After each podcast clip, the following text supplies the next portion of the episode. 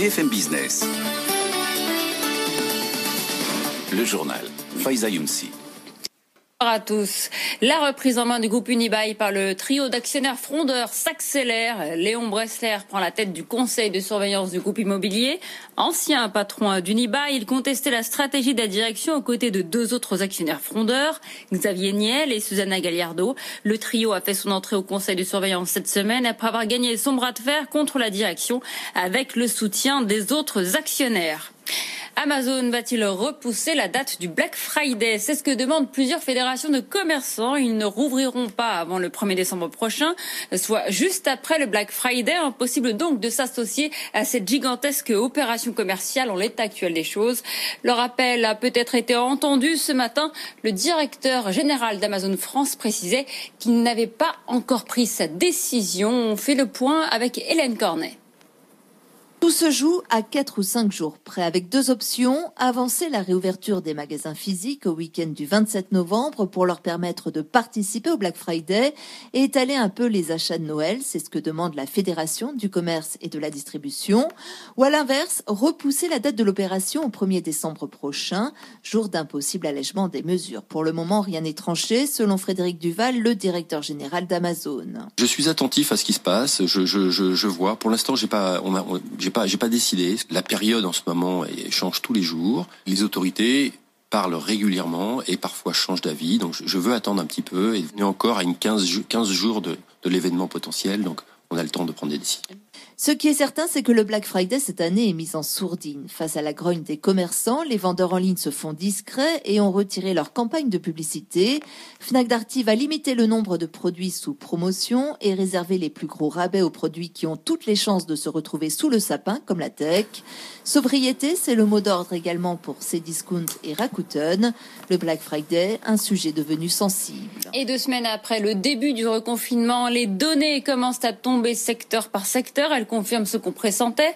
L'activité subit bien un nouveau ralentissement, mais la chute est moins violente qu'au printemps dernier. Notre éditorialiste Emmanuel Le Chypre a sorti sa calculette. Voici son tableau de bord du reconfinement le premier phénomène qu'il faut observer, c'est que cette fois-ci, les Français, euh, forts de l'expérience du premier confinement, euh, ont anticipé le reconfinement du 30 octobre, et donc on assiste, par exemple, à une vague massive d'achats juste dans les jours euh, qui précèdent. Alors on l'a vu euh, dans euh, tout ce qui est animalerie, jardinerie, soins esthétiques, etc. Mais alors le plus spectaculaire, c'est les magasins de jouets. C'est CDLK par exemple qui nous dit que les ventes dans les magasins de jouets avant le 30 octobre étaient 80% supérieur à un niveau euh, habituel. D'habitude, à ce moment-là de l'année, on est juste à 20% au-dessus du niveau moyen euh, de l'année. Alors après, évidemment, euh, le confinement, oui, l'activité réduit, notamment effectivement bah, chez les chez les commerçants. Ça, c'est Skello qui nous dit qu'on a une baisse de 25% en moyenne, mais qui est beaucoup plus forte dans les restaurants. Par exemple, moins 65% de baisse d'activité la semaine qui suit le reconfinement. Même chose pour les magasins de vêtements où on est à peu près à moins 40%. Après, il y a des secteurs qui continuent à, profiter à nouveau du, confinement. C'est les mêmes que lors du premier c'est-à-dire euh, par exemple tout ce qui est alimentation de proximité, où là on est à 10-15% au-dessus des niveaux euh, normaux, c'est ce que nous dit euh, Somme. Pour vous donner un ordre d'idée, c'est peut-être les ventes de voitures qui sont le meilleur indicateur. Pendant le premier confinement, on a divisé les ventes de voitures par 10. Là, les données de AAA Data nous disent qu'on est encore plutôt à 4000 ventes par jour au lieu de 9000, donc plutôt une division par deux que par 10. Donc on voit bien que ce confinement, il a moins d'impact que le précédent. Par contre, il intervient sur des entreprises qui sont beaucoup plus euh, fragile. L'issue de ce deuxième confinement sera sans doute euh, peut-être aussi moins forte que lors du premier confinement. Voilà, c'était euh, l'analyse de notre journaliste Emmanuel Le Chypre sur l'impact de ce reconfinement. C'est fait, Orange obtient le remboursement de plus de 2 milliards d'euros du fisc. Le groupe était engagé dans un bras de fer avec l'administration depuis presque 10 ans. Il contestait un redressement fiscal qui lui avait été infligé suite à sa réorganisation au début des années 2000. Le Conseil d'État lui a donné raison aujourd'hui dans une décision qu'il a rendue. Également dans l'actualité, Google embarrassé par la fuite d'un document interne qui évoque un plan pour attaquer Thierry Breton, le commissaire européen au marché intérieur.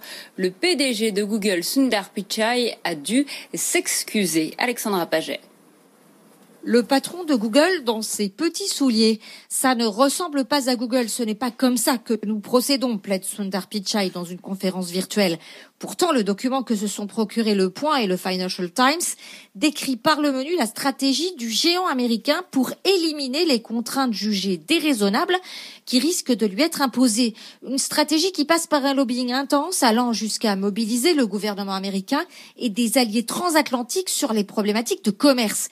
L'un des objectifs, semer la zizanie au sein de la Commission et faire pression sur le commissaire européen au marché intérieur Thierry Breton. Thierry Breton qui dit n'être malheureusement pas surpris par ces pratiques d'un autre siècle, mais se dit prêt à discuter avec les grandes plateformes. Reste que cette fuite intervient au plus mauvais moment pour le géant américain, alors que Bruxelles dévoilera sa directive européenne pour encadrer les géants du numérique le 2 décembre prochain. 23h06 sur BFM Business. Wall Street termine la semaine en forte hausse. Le Dow Jones a gagné 1,4%.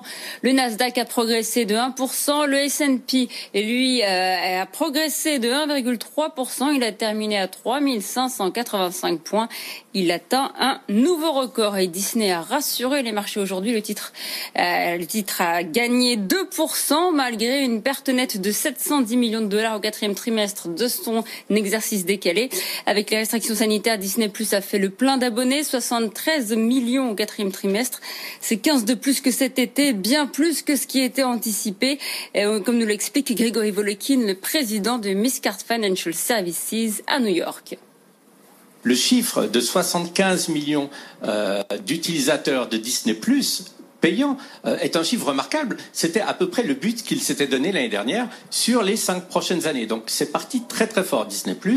Euh, et puis aussi le, streaming avec Hulu et avec euh, le sport sur ESPN, c'est 30 millions de clients de plus. Donc 100 millions de streamers chez Disney on en est presque au niveau de Netflix aux États-Unis. Donc ça, c'est vraiment extrêmement positif. C'est ce que les marchés euh, sont vraiment euh, ce matin euh, très très, je dirais, enthousiastes. L'autre côté des activités de Disney, c'est justement là que ça va pas. Et qu'est-ce que c'est? C'est les parcs d'attractions. Évidemment, la plupart sont fermés, même si, par exemple, en Floride, certains ont rouvert. Donc, réouverture ou fermeture de l'économie, en fait, Disney s'en sort bien des, deux côtés. et je dirais que de toute façon, c'est une compagnie unique rien que la prime par rapport à son nom, euh, sa marque, euh, vaut euh, qu'on s'y intéresse. On poursuit avec Volkswagen qui revoit à la hausse ses investissements dans la voiture électrique et connectée. Le constructeur allemand va investir 73 milliards d'euros sur les cinq prochaines années. C'est 10 de plus que ce qui était prévu initialement. C'est une première pour SpaceX. La compagnie d'Elon Musk va envoyer sa capsule Crew Dragon pour effectuer sa première rotation d'équipage pour la Station spatiale internationale. La fusée devait décoller demain dans la nuit depuis Cap Canaveral. Et finalement, le décollage vient d'être repoussé à dimanche soir. Le détail avec Jean-Baptiste Huette. Bienvenue dans l'ère du transport spatial privé. Car oui, c'est la première fois qu'une entreprise privée et non une agence d'État va procéder à une rotation d'équipage avec la Station spatiale internationale. Un nouveau relais de croissance pour SpaceX. Trois Américains et un Japonais vont prendre place à bord de la capsule Crew Dragon, fraîchement homologuée. Leur arrivée dans la Station spatiale est prévue quelques heures après. Durée du séjour, six mois. Un lancement qui marque aussi le grand retour des Américains dans le vol habité. Ceci, neuf ans après avoir remisé la navette spatiale au garage. Dans l'intervalle, seuls les Russes et leur vaisseau Soyuz étaient en capacité d'effectuer de telles rotations. Les États-Unis ne veulent plus perdre de temps. D'ailleurs, le carnet de commande de la capsule Crew Dragon est déjà bien rempli puisque sept autres missions sont déjà prévues dans les 15 prochains mois. Un sursis pour TikTok aux États-Unis. La justice vient d'accorder à l'application chinoise un délai supplémentaire de deux semaines pour restructurer, restructurer ses actifs américains. Un décret de l'administration Trump l'obligeait à les céder avant ce jeudi. La maison mère de TikTok, le chinois Biden, avait saisi la justice pour demander un délai donc qu'elle vient d'obtenir. Il est 23h09. Restez avec nous sur BFM Business.